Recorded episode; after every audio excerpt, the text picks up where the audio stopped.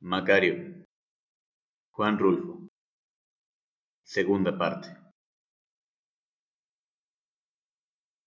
Muchas veces he comido flores de obelisco para entretener el hambre, y la leche de Felipa era de ese sabor.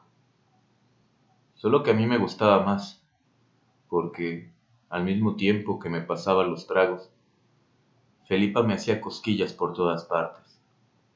Luego sucedía que casi siempre se quedaba dormida junto a mí, hasta la madrugada. Y eso me servía de mucho, porque yo no me apuraba del frío ni de ningún miedo a condenarme en el infierno, si me moría yo solo allí, en alguna noche. A veces no le tengo tanto miedo al infierno, pero a veces sí.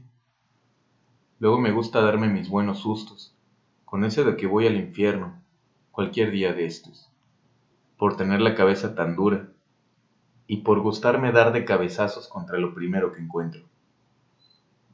Pero viene Felipa y me espanta mis miedos. Me hace cosquillas con sus manos como ella sabe hacerlo, y me ataja el miedo, ese que tengo de morirme, y por un ratito hasta se me olvida.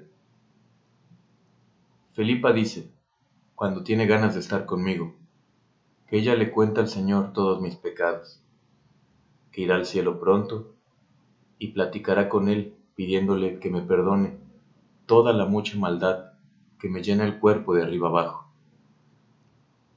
Ella le dirá que me perdone, para que yo no me preocupe más. Por eso se confiesa todos los días.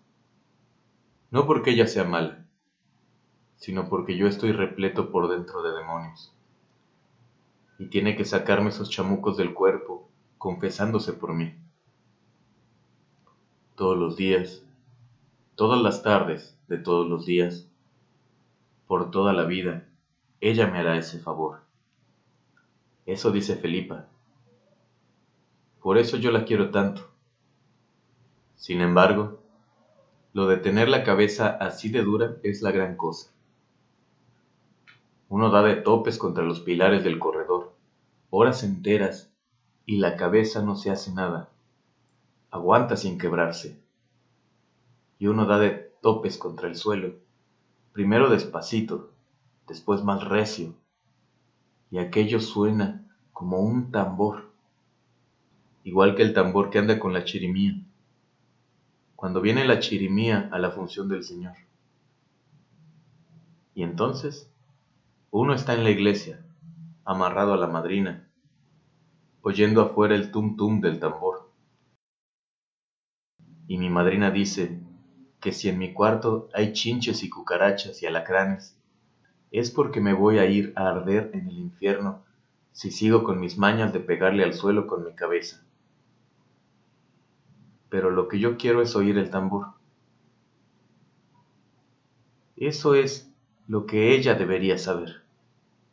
Oírlo, como cuando uno está en la iglesia, esperando a salir pronto a la calle, para ver cómo es que aquel tambor se oye de tan lejos, hasta lo hondo de la iglesia, y por encima de las condenaciones del señor cura. El camino de las cosas buenas está lleno de luz. El camino de las cosas malas es oscuro. Eso dice el señor cura. Yo me levanto y salgo de mi cuarto cuando todavía está oscuras. Barro la calle y me meto otra vez en mi cuarto antes que me agarre la luz del día. En la calle suceden cosas. Sobra quien lo descalabre a pedradas apenas lo ven a uno. Llueven piedras grandes y filosas por todas partes. Luego hay que remendar la camisa y esperar muchos días a que se remienden las rajaduras de la cara o de las rodillas.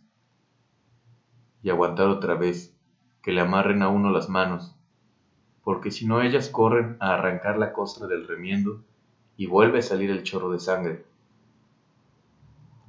Ahora que la sangre también tiene buen sabor, aunque, eso sí, no se parece al sabor de la leche de Felipa.